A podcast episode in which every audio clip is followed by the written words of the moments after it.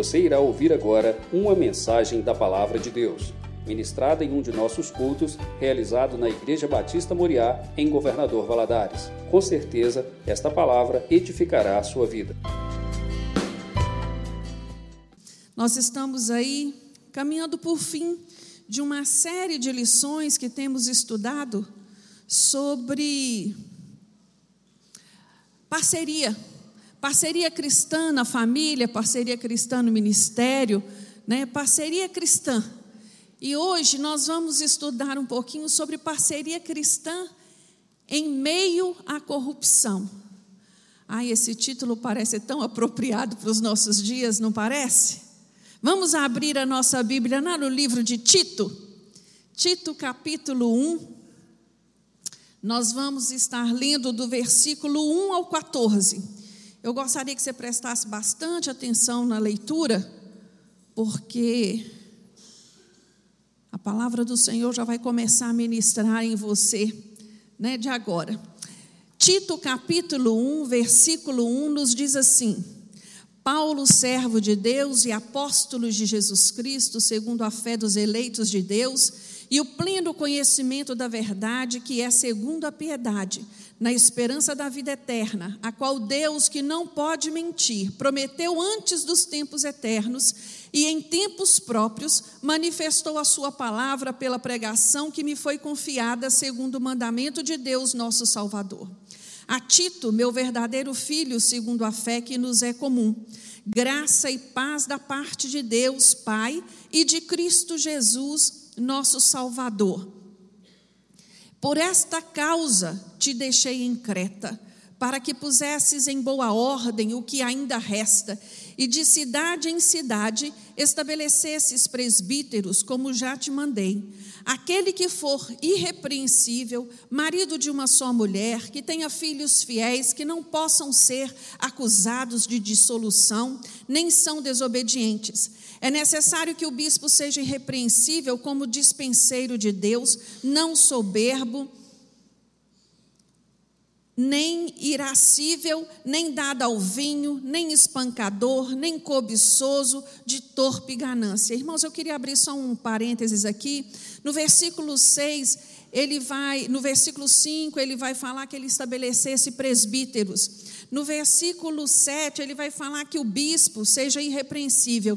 Ele está falando aqui da mesma coisa, da mesma função, da mesma do mesmo cargo. Ele não estabelece, ele não está estabelecendo como nós vemos muito nos dias de hoje, que presbítero é uma coisa inferior e que o bispo é um cargo superior a todos. Não é disso que Paulo está dizendo. Se você for olhar no original grego, é a mesma é a mesma referência, a mesma função, o mesmo cargo. Dito isso, continuamos aí no versículo 8. Deve ser hospitaleiro, amigo do bem, sóbrio, justo, piedoso, temperante. Deve reter firme a fiel palavra, que é conforme a doutrina, para que seja poderoso tanto para admoestar na sã doutrina como para convencer os contradizentes pois há muitos insubordinados, faladores vãos e enganadores, especialmente os da circuncisão. É preciso tapar-lhes a boca, porque arruinam casas inteiras ensinando o que não convém por pura ganância. Um dentre eles, seu próprio profeta, disse: os cretenses são sempre mentirosos, bestas ruins, ventres preguiçosos. Este testemunho é exato, portanto, repreende-os severamente, para que sejam sãos na fé, não dando ouvidos a fábulas judaicas, nem a mandamentos de homens que se desviam da verdade. Todas as coisas são puras para os puros, mas nada é puro para os corrompidos e descrentes. Antes a sua mente e a sua consciência estão contaminadas professam conhecer a Deus, mas negam-no pelas suas obras, sendo abomináveis, desobedientes e reprovados para toda a boa obra. Fecha seus olhos agora. Vou te pedir para fazer uma oração breve, né? Fala com o Senhor, Senhor, fala comigo nesta manhã. Você que está nos assistindo, fecha os seus olhos, coloca a mão no seu coração e fala com Deus, Senhor, fala comigo nesta manhã. Senhor, eu preciso ouvir a tua voz. Meu Deus, nós somos gratos a Ti por termos esta porta aberta para congregar. Nós somos gratos a Ti pelo corpo de Cristo que aqui congrega. Nós somos gratos a Ti pela Tua santa palavra. Meu Deus, nos dá clareza, nos dê entendimento, tira de nós, meu Deus, toda voz contrária, anula, Senhor, todo pensamento que não provém do Senhor. Ah, Deus, nós sabemos que a igreja do primeiro século sofria com ataques, mas nós sabemos que a igreja deste século presente também sofre os mesmos ataques. Ajuda-nos, meu Deus, como cristãos, a permanecer de pés, a sermos sal da terra, luz do mundo, como o Senhor chamou cada um de nós para sermos. Meu Deus, eu apresento a minha vida diante de Ti apesar, Senhor, das minhas falhas, pela tua infinita misericórdia, me usa, Senhor, nesta manhã. Fala comigo e fala através de mim. Esta é a minha oração no nome de Jesus. Amém. Amém. Louvado seja Deus. Quando nós lemos a descrição desse povo que morava nessa ilha, no primeiro século da igreja, não vem à sua mente assim, não, eu conheço esse povo. Eu estou sabendo de quem que ele está falando. Eu sei em que momento é esse.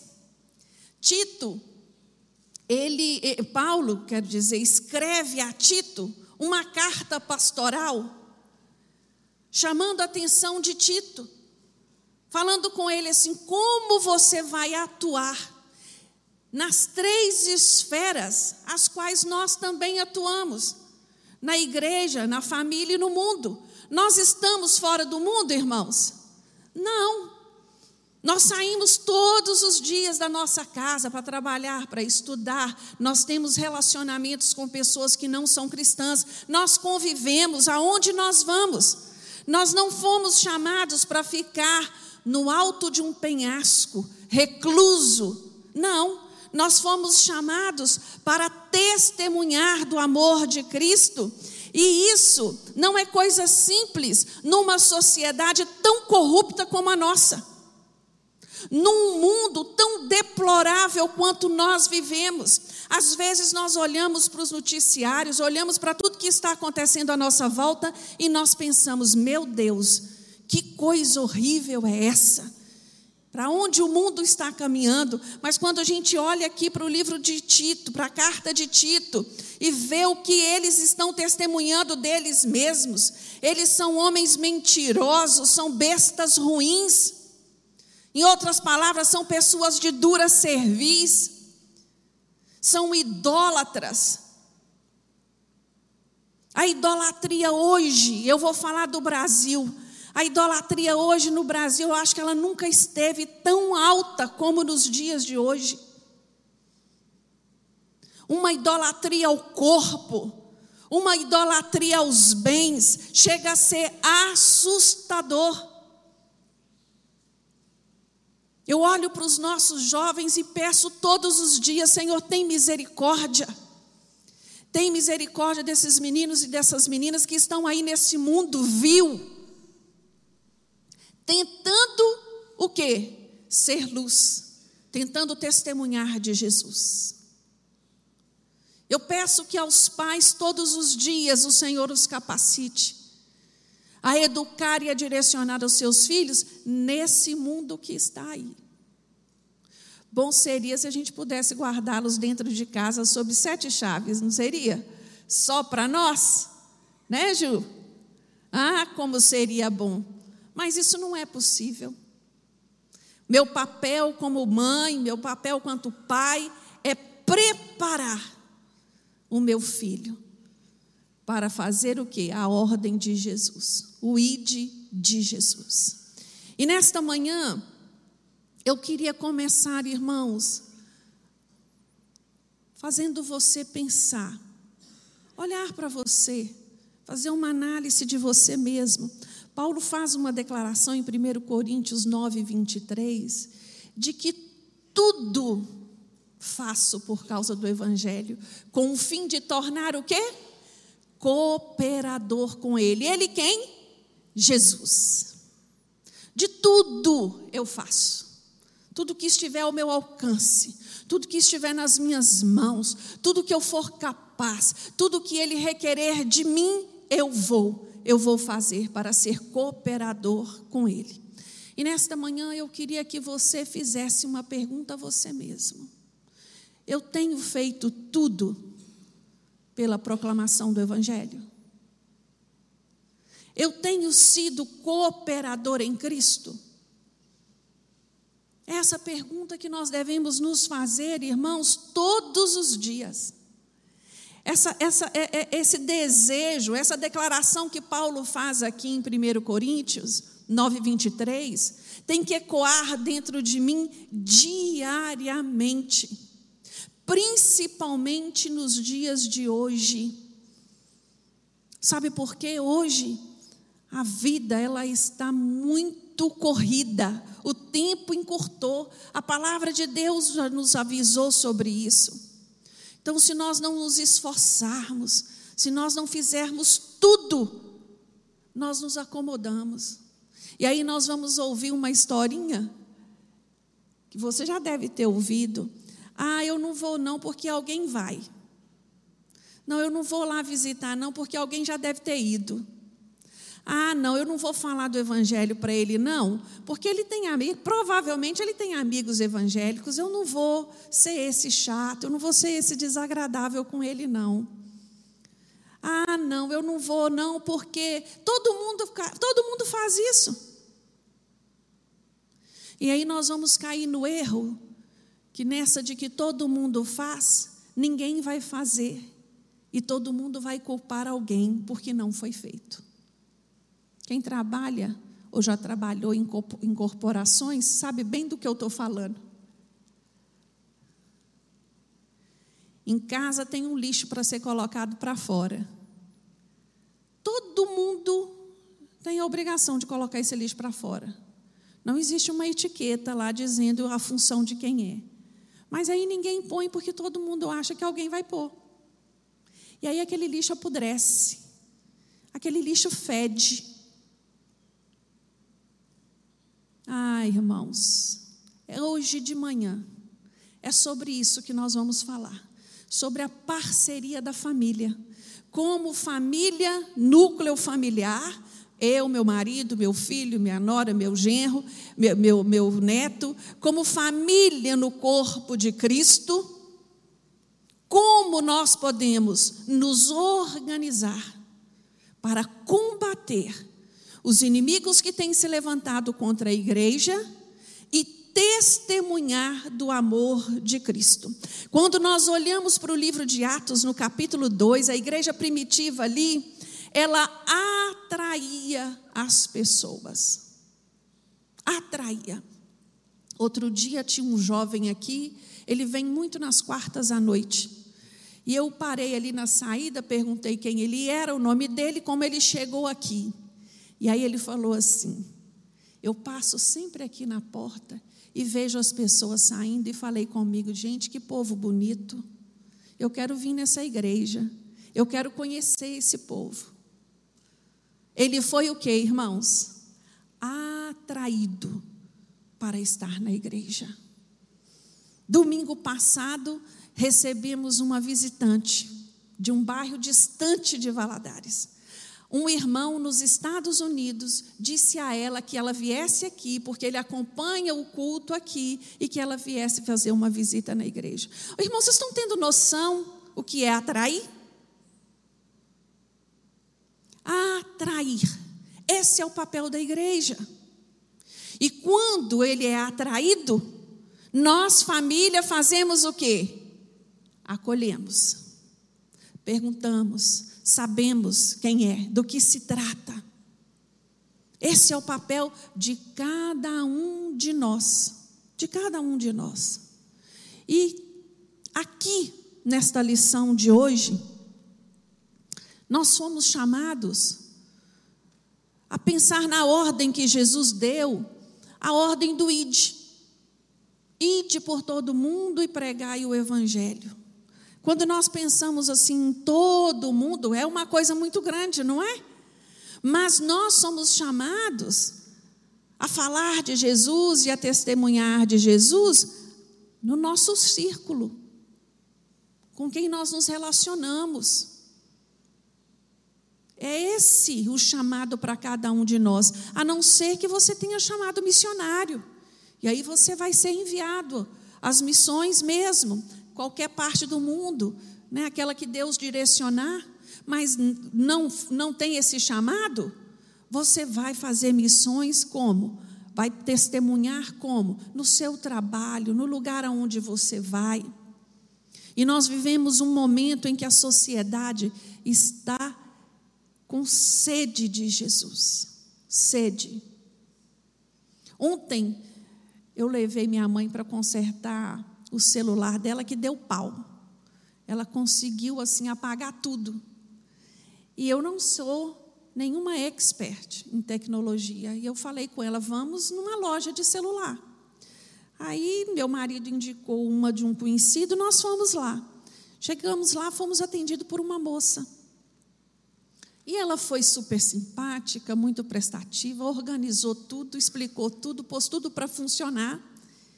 E no final, ela, a minha mãe abraçou ela e agradeceu muito, né?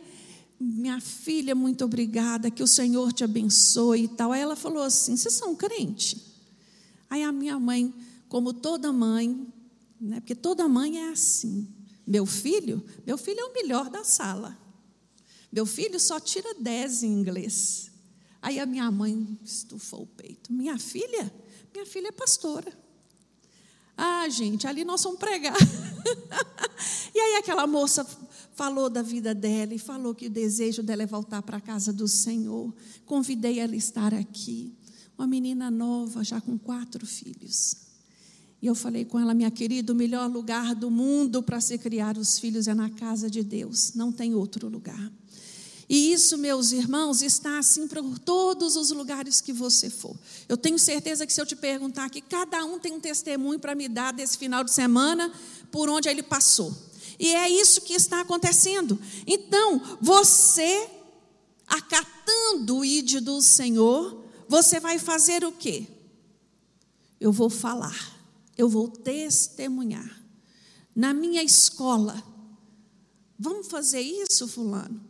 Vamos fazer isso, Beltrano? Não, eu não vou, porque eu não é, eu não gosto. Isso não compactua com a fé que eu professo. Não, não, não, eu não faço parte destas coisas. Isso não tem a ver comigo. A gente cita esse exemplo para adolescentes e para jovens, mas isso é para todos nós. Isso é para todos nós. Você foi convidado a ir a um lugar que não te cabe? Não vá. Seja gentil, seja agradável. Nem todos têm maturidade e equilíbrio para estar em todo lugar.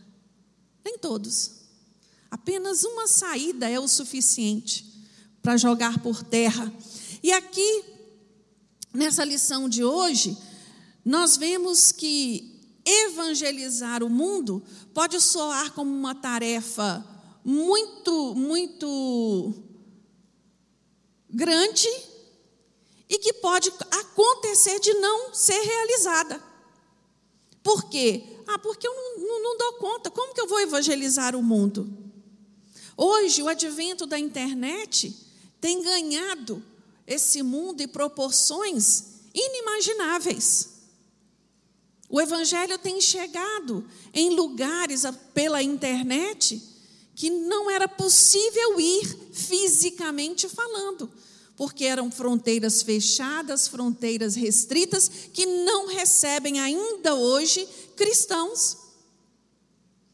Então nós temos que, que ter muito isso na nossa mente e não deixar nos acomodar acreditando que outro vai fazer, que outro vai falar, que outro vai pregar que outro vai testemunhar. Inclusive e principalmente para a nossa família. A nossa família pode talvez, meus irmãos, não aceitar que falemos de Jesus para eles. Mas nenhum deles tem poder para recusar a sua oração. E é na oração que nós vamos impetrando a benção. É na oração que nós vamos impetrando a libertação e declarando que aquele familiar pertence a Jesus. Amém? Então, Paulo escreve essa carta a Tito, ao seu encarregado. Tito, ele era companheiro, ministerialmente falando, de Paulo. Ele era um cooperador de Paulo. E aonde o apóstolo o enviasse, ele estava pronto para ir. E aqui, ele vai ser enviado para um alvo. Há um, um objetivo aqui. Ele vai, Paulo vai dizer claramente no versículo 5: Por esta causa te deixei em Creta. Que causa? A causa do evangelho. E ele vai para esta ilha com uma função, com um trabalho determinado e explícito de como seria essa execução. Porque Creta naquele tempo, era considerada uma das ilhas mais populosas daquele, daquele cenário. E Creta fica num lugar muito privilegiado, no centro do Mediterrâneo. Creta tinha muitos portos que eram, eram caminhos para quem viesse da Grécia para a Ásia Menor. Seus portos era o lugar que todo mundo tinha que parar. As viagens de navios naquela época, elas tinham que ser sendo assim, olha, rodeando a costa e parando, rodeando a costa e parando. Essa ilha, ela tinha uma influência política e geográfica muito grande. Por onde ela se encontrava, ela recebia influências no norte da Europa e no sul da Líbia, do Egito e de Cirene. Então, todos os navios passavam por ali, principalmente nos maus tempos. Vocês se lembram lá no capítulo 27 do livro de Atos, daquela viagem que Paulo vai fazer, sendo levado preso para Roma, e no meio do caminho eles param num lugar chamado Bons Portos, é em Creta. E ali Paulo avisa aos tripulantes do navio que não seguissem viagem, porque não seria seguro, porque o prejuízo seria muito grande. E o dono do navio prefere ouvir o, o, o, o, comandante, não dá ouvido a Paulo. Eles decidem ir costeando. Se você ler o capítulo 27, eles eh, escolhem ir costeando Creta para escolher um lugar mais para lá para poder ficar e passar o inverno, mas de repente eles em alto mar, vem um vento e esse vento leva esse navio e deixa esse navio à deriva por vários dias. E esse navio vem a naufragar e eles vão ficar, vão chegar em, aonde? Na ilha de Malta. Olha a distância que Malta está de onde eles pretendiam ficar. A Bíblia não nos fala que Paulo esteve em Creta antes disso. O conhecimento que nós temos é que esta tinha sido a primeira vez que Paulo passa naquela ilha. A palavra de Deus não fala que foi Paulo que evangelizou Creta, mas a palavra deixa claro para nós que no dia de Pentecostes, vários homens cretenses estavam ali no dia do Pentecostes. Provavelmente esses homens foram convertidos pela pregação de Pedro, voltaram para suas cidades e ali abriram igrejas.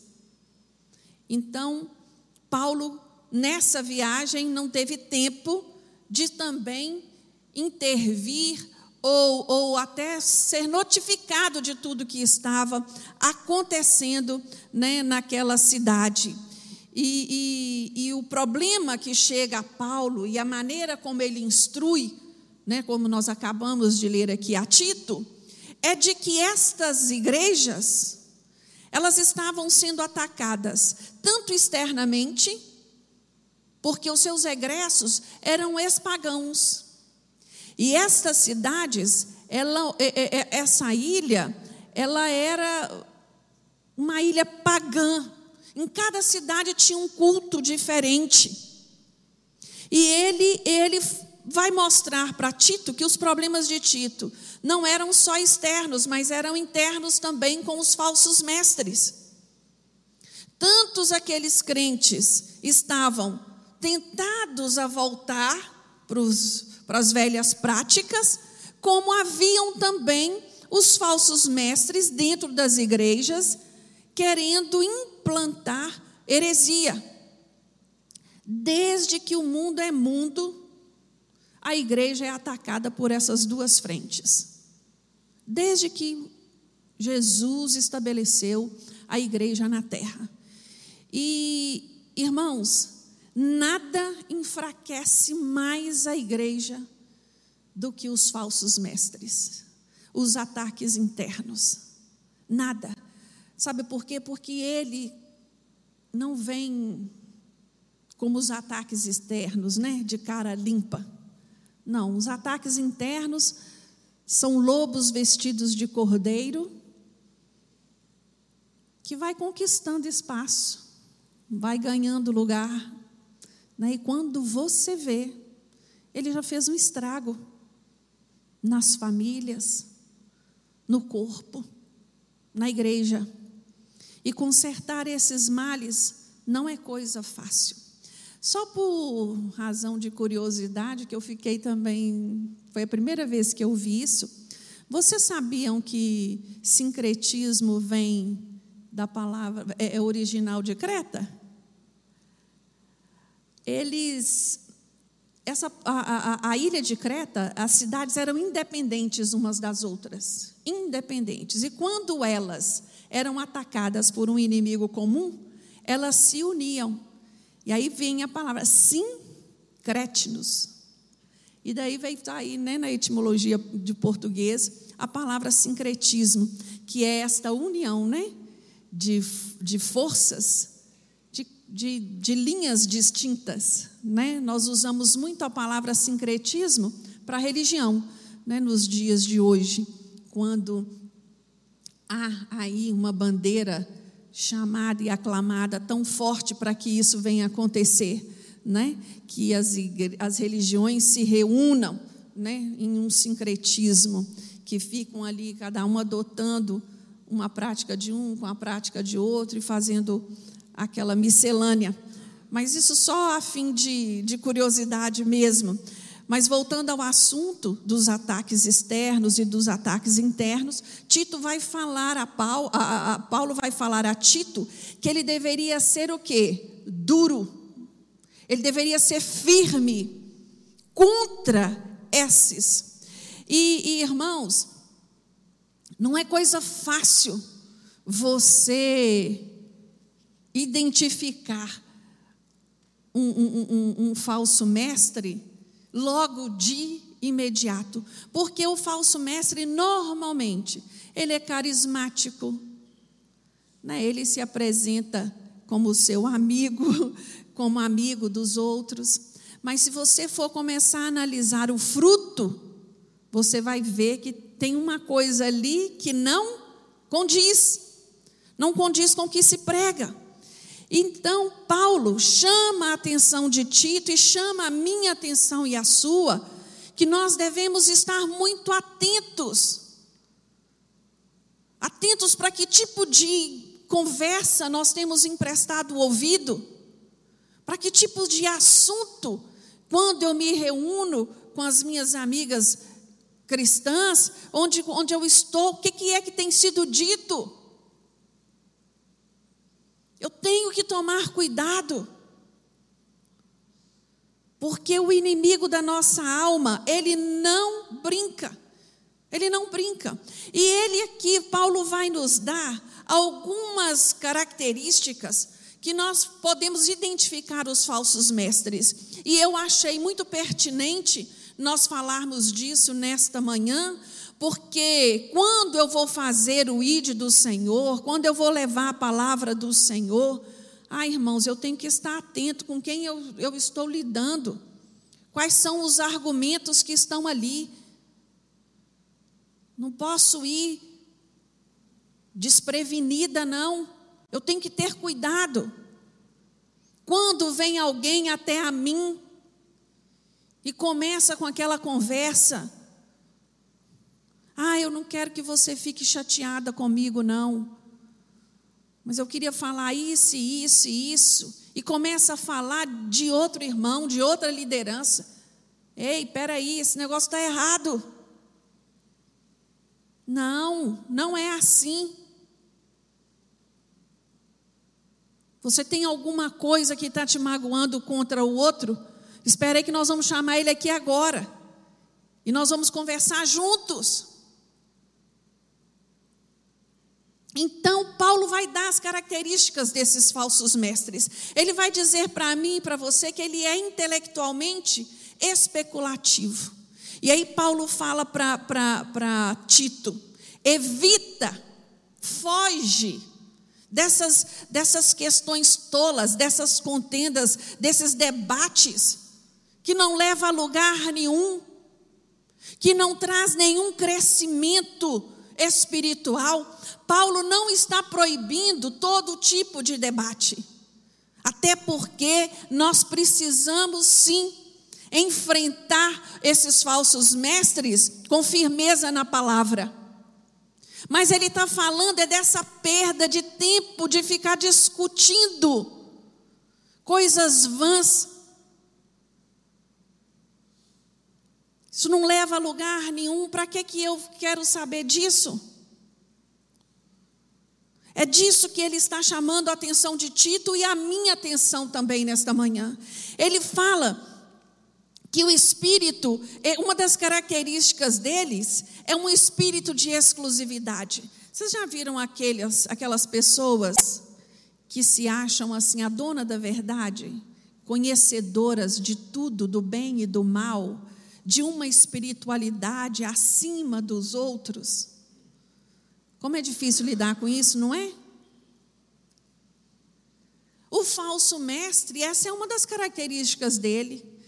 O que eu conheço, o que Deus revelou para mim, não revelou para mais ninguém. É exclusivo meu. Só eu que sei. Sabe o que só você sabe e só eu sei, meus irmãos? É a minha luta diária os meus problemas, os meus enfrentamentos diários. A palavra de Deus foi revelada para mim e para você. Ela está aqui ao meu alcance e ao seu alcance. Então fique muito atento com esses discursos de exclusividade. A palavra de Deus nos fala em Tito 2,11, que pois a graça de Deus se manifestou trazendo salvação a quem, irmãos? Aos exclusivos? Não.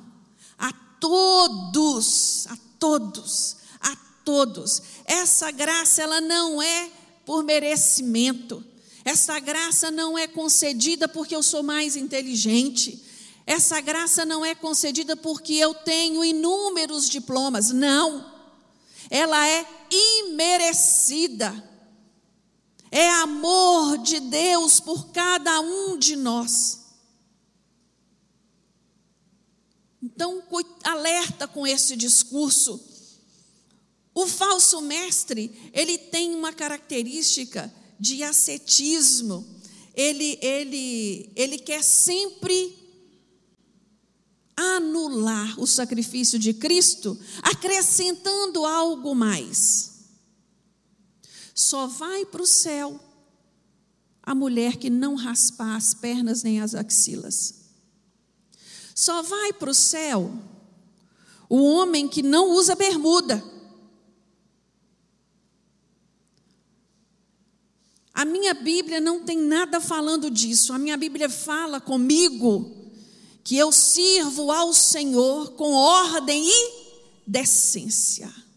Eu tenho que ter na minha razão no meu intelecto, entendimento daquilo que eu estou fazendo.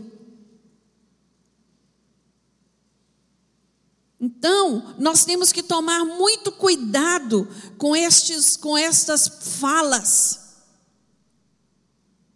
Nós temos que estar atentos, porque eu vou falar uma coisa para você: o falso mestre, ele tem uma mente tão impura, que tudo é impuro para ele. Tudo é impuro para ele, tudo é demais para ele. E aí ele quer trazer essa, essa carga para cima de quem? Dos seus discípulos. Vem com esse discurso né, de proibir isso e proibir aquilo, né, porque estão vivendo atolados na impureza. Outra característica do falso mestre é a licenciosidade. Professam conhecer a Deus, mas negam-no pelas suas obras, sendo abomináveis, desobedientes e reprovados para toda boa obra. Está lá Tito 1,16. Você é adolescente, muito cuidado com a desobediência. Você é jovem, muito cuidado com a desobediência. A desobediência, ela cobra um preço muito caro. Muito caro. Nós temos que ter muito cuidado.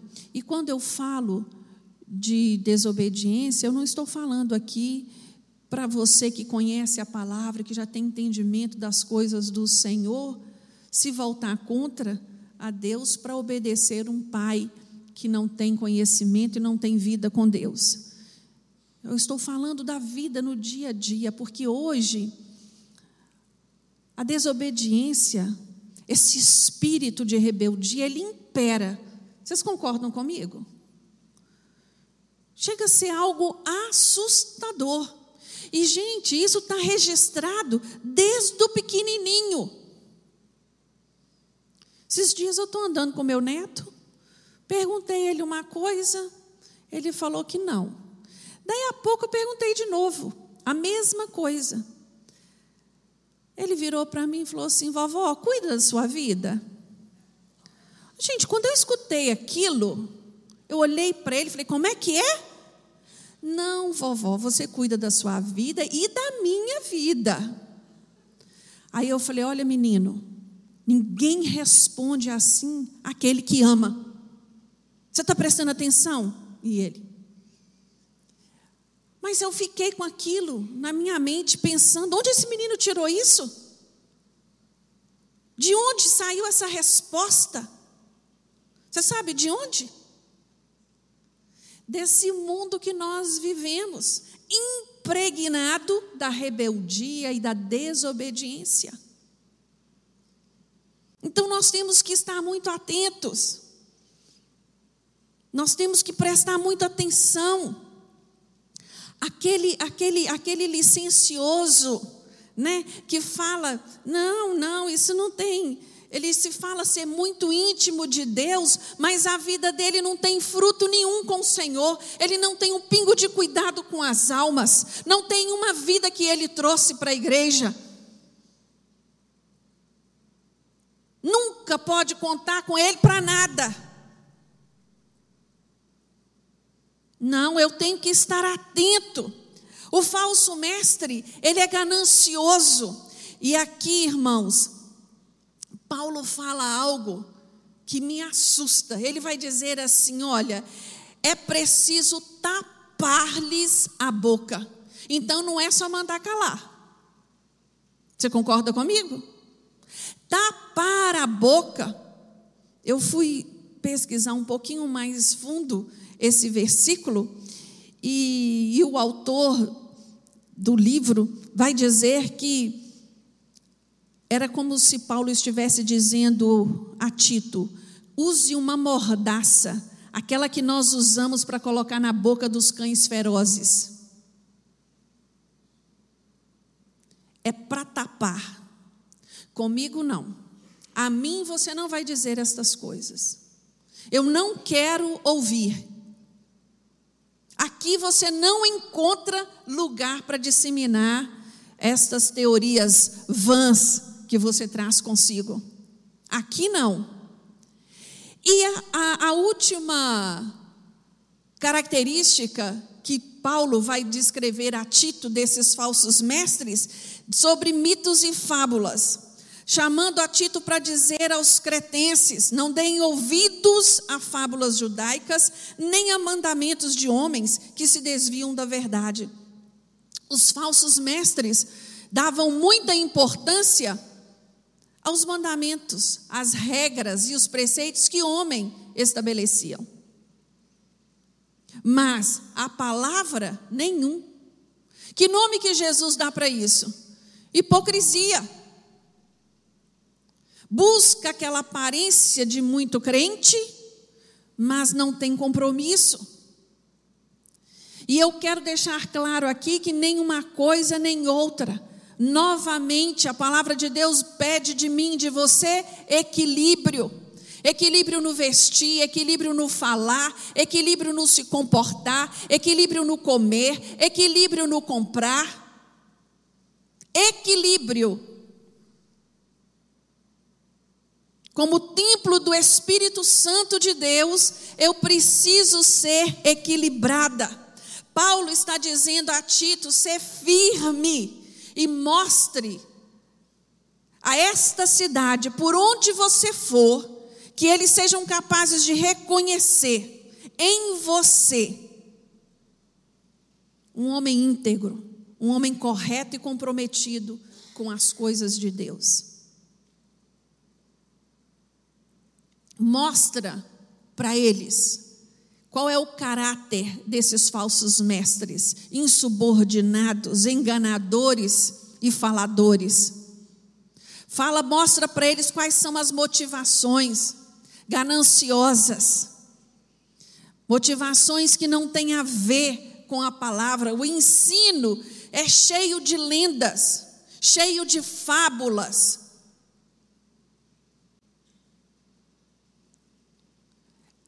Esse cuidado nós temos que ter. Os frutos determinam quem nós somos. E este princípio foi estabelecido por Deus, não foi estabelecido por você e nem por mim. Então, partindo deste princípio, eu já sei muito bem como analisar, como prestar atenção como reconhecer o que está acontecendo à minha volta. Paulo, ele era um embaixador da palavra de Deus aos gentios. Ele não havia sido chamado para pregar só para um lugar, só para Coríntios ou só para Efésios. Não, ele foi chamado para todas as partes. E ali quando ele envia Tito para aquela cidade, ele sabia o princípio que eu e você conhecemos Conhecereis a verdade e a verdade vos libertará. Então Tito tinha uma incumbência naquele lugar, em cada igreja daquele lugar, pregará verdade. Sem subterfúgios, sem modismos, sem nada. Não é necessário. O necessário é pregar a palavra. E o restante quem faz? O Espírito Santo de Deus. É Ele que convence o homem, é Ele que trabalha na mente e no interior do homem. Agora, quando a palavra é pregada a mim, eu preciso o quê? Prestar atenção. Isso, isso que está sendo dito está de acordo? É assim que está na Bíblia mesmo? Não, espera aí. Deixa eu prestar atenção no que está sendo falado aqui. Eu, eu tenho esse, esse, essa incumbência. O conhecimento, irmãos, do Evangelho, o pleno conhecimento da palavra, é ele que identifica quem a natureza da nossa fé. Como eu posso dizer que tenho fé em Cristo Jesus se eu não o conheço? Como eu posso declarar que Deus é o Senhor da minha vida, se eu não sei nada dele? Se eu não conheço nada dele? E o conhecimento, quando é, é, é, é estabelecido aqui na palavra de Deus, esse conhecimento não é. Ah, eu tenho doutorado em teologia. Eu tenho mestrado em teologia. Não, Paulo está falando aqui de conhecer, de com ele andar. Intimidade com Deus. De olhar para a sua vida e ter a certeza de que até aqui o Senhor tem cuidado de você. O Senhor tem aberto as portas, o Senhor é Ele que te abençoa. Os desertos e as tempestades que você tem passado, você tem passado com Ele segurando as suas mãos, porque senão você há muito já havia se sucumbido.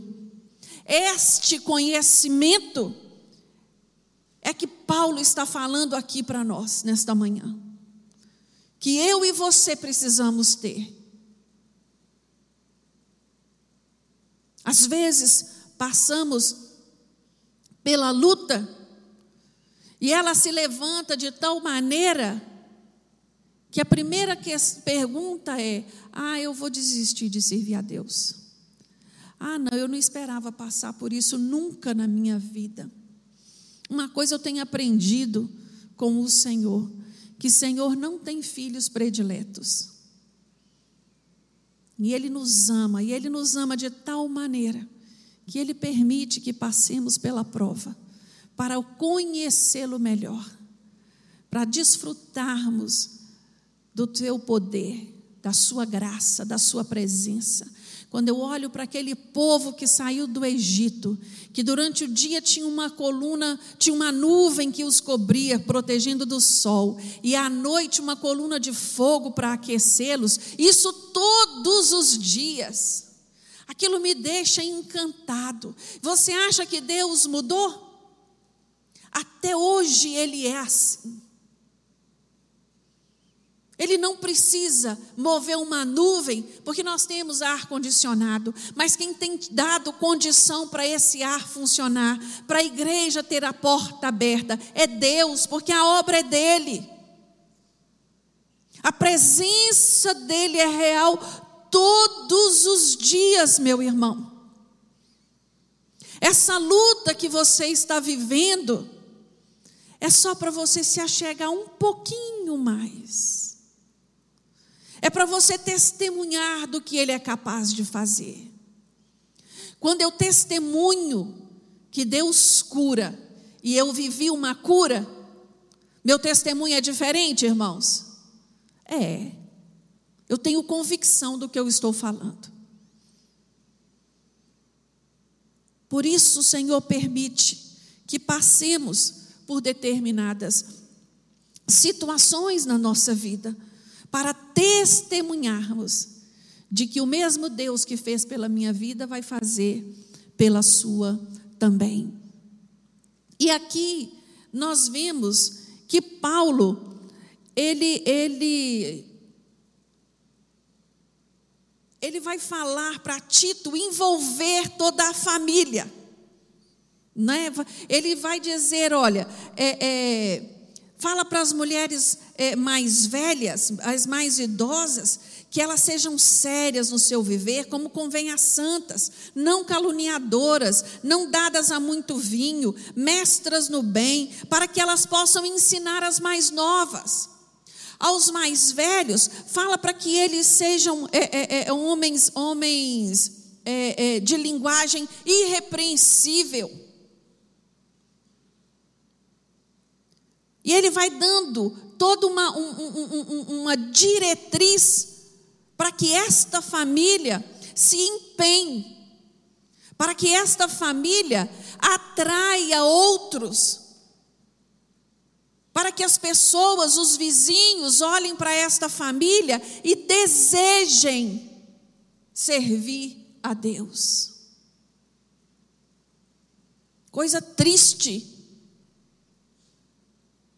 Coisa que me dói o coração é quando alguém pergunta para mim: de que igreja a senhora é? Eu respondo: Ué, Fulano de Tal congrega lá? Misericórdia. Isso fala de quê, irmãos?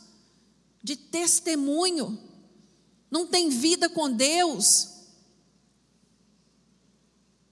fica, fica enxovalhando o Evangelho, é vergonhoso.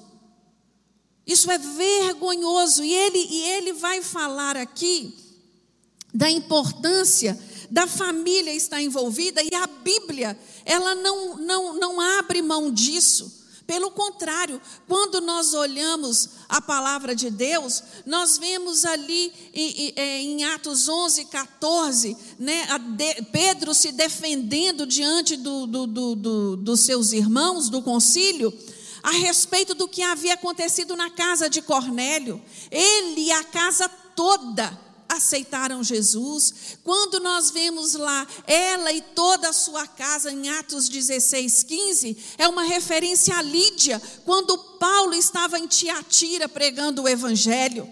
Aquela mulher ouviu e convidou para vir à sua casa e a pregar aos seus. Ali na casa de Lídia, abriu a primeira igreja. Quando nós vemos em Atos 18, tu e tua casa, Atos 16, 31, se refere a quem? Ao carcereiro. Quando Paulo e Silas, de maneira sobrenatural, as cadeias se rompem, se quebram, e aquele homem desesperado, Paulo e Silas vão até a sua casa, e ele e toda a sua família aceitaram a Jesus. E assim por diante. A ordem que Jesus deu ao gadareno. Aquele homem foi liberto e ele queria continuar com Jesus, e Jesus disse para ele: Não, vai para sua casa, anuncia a todos o que te aconteceu, dê testemunho do que foi feito na sua vida. Eu quero te falar nessa manhã, meu irmão, minha irmã, não desista da sua família. Deus tem um projeto lindo para ela. Um projeto lindo, na presença do Senhor.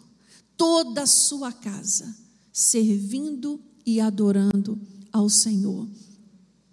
E para nós concluirmos, nós vemos que Paulo dá a, a, a Tito um plano de como iria ser feito, considerando as pessoas que ali vivem, né? Considerando tudo que acontecia naquele lugar, era necessário que cada que a família se reunisse e, e se organizasse. Como nós vamos fazer? Como que nós vamos falar de Jesus para o nosso vizinho? Como nós vamos evangelizar os nossos amigos que não conhecem a Cristo? Como vai ser? Será que eles sabem que eu sou uma serva do Senhor? Será que quando o problema aperta, eles pensam, vou ligar para Jaqueline para ela orar por mim? Eu vou ligar para o Sidney para ele orar por mim, para ele orar pelo meu sobrinho. Será que a minha família tem essa referência a meu respeito como alguém que serve ao Senhor? Porque, como foi dito anteriormente, nós precisamos atrair, né? E o poder da influência não tem igual não.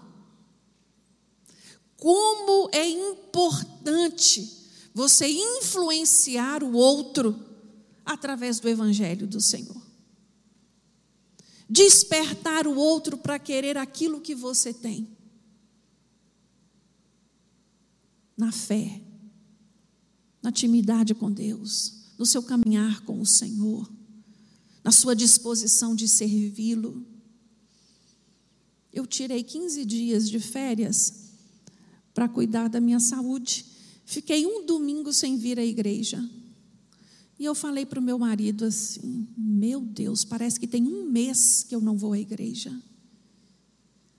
Aí ele falou: Que isso, já? Eu falei: Verdade. E quando eu cheguei aqui no outro domingo, Tânia, pensa numa saudade, pensa numa alegria de estar aqui. e de ver as pessoas e de abraçar e de saber também que eles sentiram minha falta igual eu senti a falta deles. É esse desejo, irmãos, de estar na casa do Senhor. Esse amor pela casa do Senhor. E quando eu falo casa do Senhor, eu não estou me referindo à parede. Eu estou falando de gente. A habitação do Espírito Santo de Deus é cada um de nós. É disso que eu estou falando. Que você, nesta manhã, tenha plena convicção de que se você se propor a fazer o, o id do Senhor, o resultado vai ser esse: a salvação de todos, de todos os homens, de todos aqueles os quais você tem a oportunidade de falar. Esta, esta mensagem, ela me trouxe uma, um questionamento que eu já vinha fazendo isso lá em casa, já tem uns dias já com meu esposo, né? O que seria de uma cidade se todos, se todas as famílias fossem bem ajustadas? Como seria essa sociedade? Como seria esse lugar aonde as mulheres mais velhas fossem ouvidas pelas mais novas? Fossem ensinadas as mais novas pelas mais velhas por experiência? Que os homens mais velhos apresentassem sensatos, equilibrados, respeitáveis, sadios na sua fé. Irmãos, já pensou como é que seria isso? Se os jovens fossem estimulados a serem criteriosos nas suas escolhas, criteriosos no seu comportamento,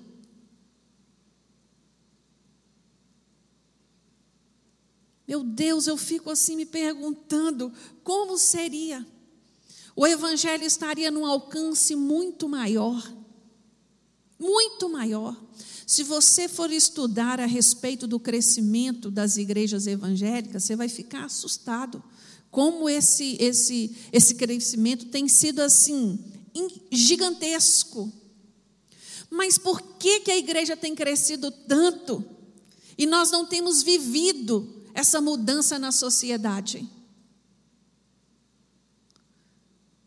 Você pode ficar até assustado com o que eu vou te dizer, mas porque o exército de Cristo é o único exército que mata seus próprios soldados.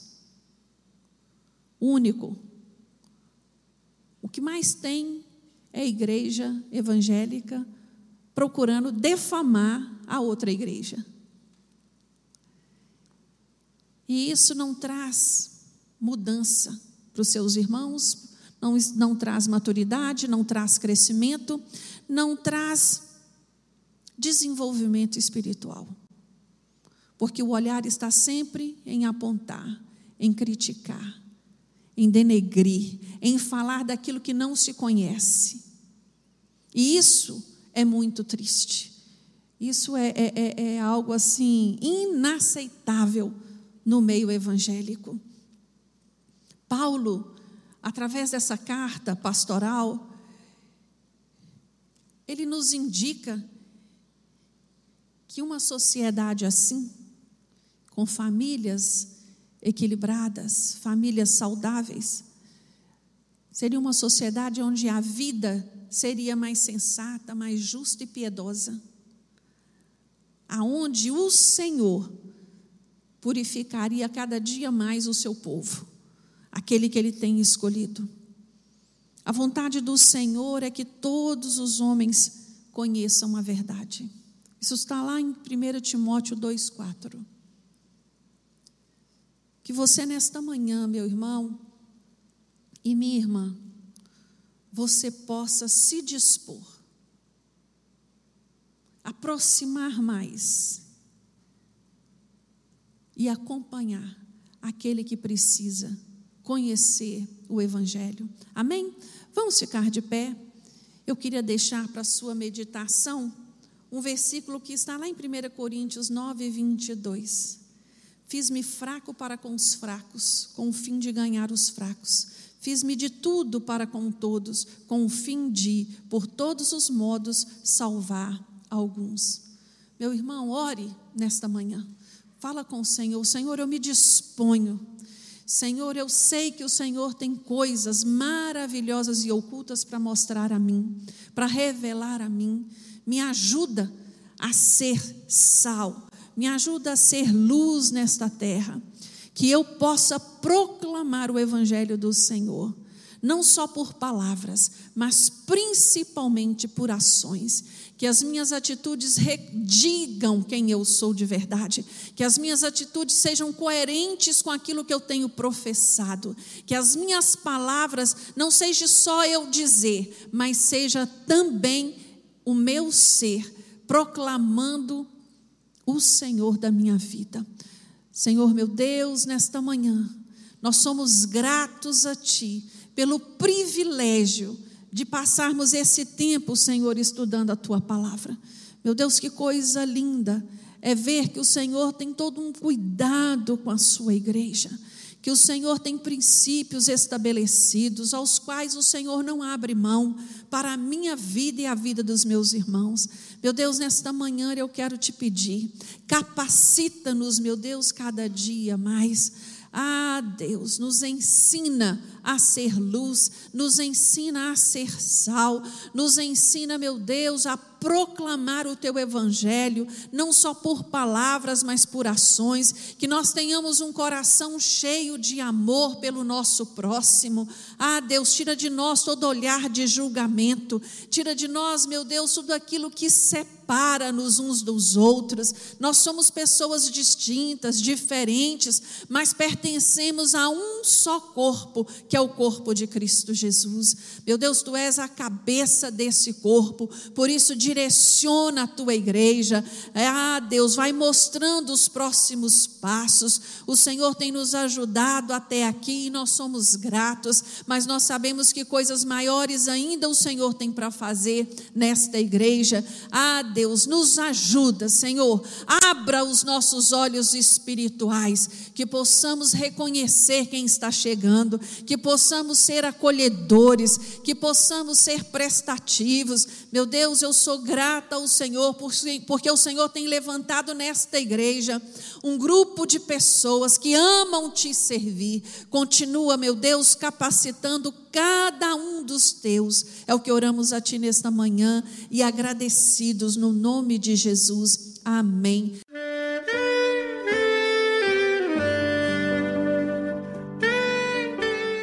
Querido amigo, Deus se interessa por você. Ele conhece as circunstâncias atuais da sua vida. Não hesite em buscá-lo. Em Jeremias 33, versículo 3, ele nos diz: Clama a mim e responder-te-ei, e anunciar-te-ei coisas grandes e ocultas que não sabes. Esperamos que a mensagem ouvida tenha falado ao seu coração e que você e sua família sejam abençoados pelo Senhor Jesus.